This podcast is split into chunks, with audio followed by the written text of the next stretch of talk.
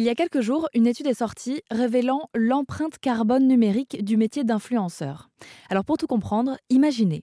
Je suis créatrice de contenu, je publie des vidéos sur TikTok, Instagram et YouTube toute l'année, et en tout, je cumule 3 millions d'abonnés. Et bien sur un an, la pollution que je génère en postant des vidéos équivaut à 480 allers-retours Paris-New York en avion. Cette étude, elle est menée par Footprint, dont vous êtes la directrice et la fondatrice. Bonjour Elisa Bovin. Bonjour. Comment vous l'avez calculé cette empreinte euh, carbone numérique? La première chose qu'il faut se dire, c'est que quand on parle de l'empreinte carbone du numérique, on parle euh, de consommation énergétique. Euh, en fait, on, va consommer de l'énergie. Cette énergie, elle provient des data centers, elle est produite, donc elle tourne, elle est produite soit venant d'énergie renouvelable ou, d'énergie fossile, mais il y a, ce premier pôle qui est le, data center. Elle est ensuite transmise via des réseaux et des canaux de, transmission, et puis elle est reçue sur nos terminaux, donc que ce soit nos téléphones portables, nos écrans d'ordinateur, etc. Euh, donc voilà, c'est comme ça que ça fonctionne. Et après, ici, on a pris des données publiques donc disponibles sur, euh, les comptes euh, de, des influenceurs. on n'a aujourd'hui pas voulu donner de nom, mais dans un temps deux, ce serait avec plaisir de, collaborer avec des influenceurs volontaires sur un bilan carbone personnalisé. Vous l'avez euh, cité, Clara, c'est donc cette influenceuse fictive euh, que vous avez euh, choisi de présenter dans votre étude. Elle aurait 3 millions d'abonnés et c'est donc la publication de son contenu à elle dont vous parlez quand vous parlez d'émissions de CO2, de pollution numérique.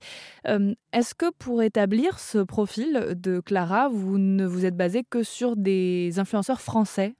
La raison pour laquelle on s'est basé sur le marché français, c'est parce qu'en fait, euh, l'étude changerait complètement si on se basait sur un autre marché. C'est-à-dire que si Clara habitait aux US aujourd'hui, si on prenait l'intensité carbone moyenne de l'électricité euh, aux États-Unis, son impact euh, serait multiplié par 5. En fait, il y, a une notion importante ici qui est que les grilles énergétiques vont varier euh, et l'intensité carbone de l'électricité va varier en fonction des emplacements. Euh, en France, on tourne sur une même grille, mais aux États-Unis, par exemple, on va avoir des intensités carbone euh, qui varient même par État. Donc l'étude était localisée en France, en fait, ici pour vraiment montrer l'impact sur la région française. après, la prochaine étape pour nous, ça va être de les localiser parce qu'il va y avoir effectivement d'autres paramètres sur lesquels les influenceurs dans d'autres régions vont pouvoir jouer. quand par exemple, ils tournent sur des intensités énergétiques euh, différentes.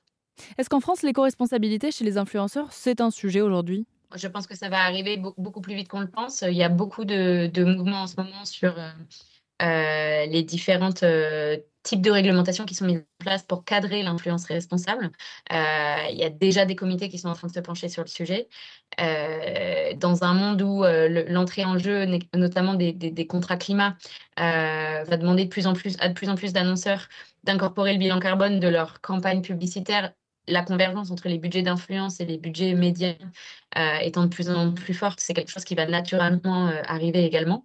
Euh, donc voilà, je, pense que ça arrivera et que ça arrivera plutôt vite sur le marché et qu'il faut décomplexer ça. Je, pense qu'il faut, pour un influenceur, et je, et je peux imaginer ça comme une source de stress, il faut vraiment le voir comme si j'étais un chef d'entreprise, je ferais le bilan carbone de mon entreprise. Euh, et euh, c'est ça que j'utiliserais euh, pour pouvoir m'améliorer en continu. Ici, on ne parle pas de juger des individus, on parle vraiment d'un métier sur lequel il faut être, être transparent, comme sur n'importe quel autre secteur d'activité. Donc, je trouve ça tout à fait normal que ça aille dans ce sens-là. Et on parle donc sur RZN Radio de votre étude sur l'impact carbone du métier d'influenceur et comment le réduire. On mettra toutes les infos sur rzn.fr. Merci beaucoup, Elisa Bovin. Ben, merci à vous de m'avoir accueilli.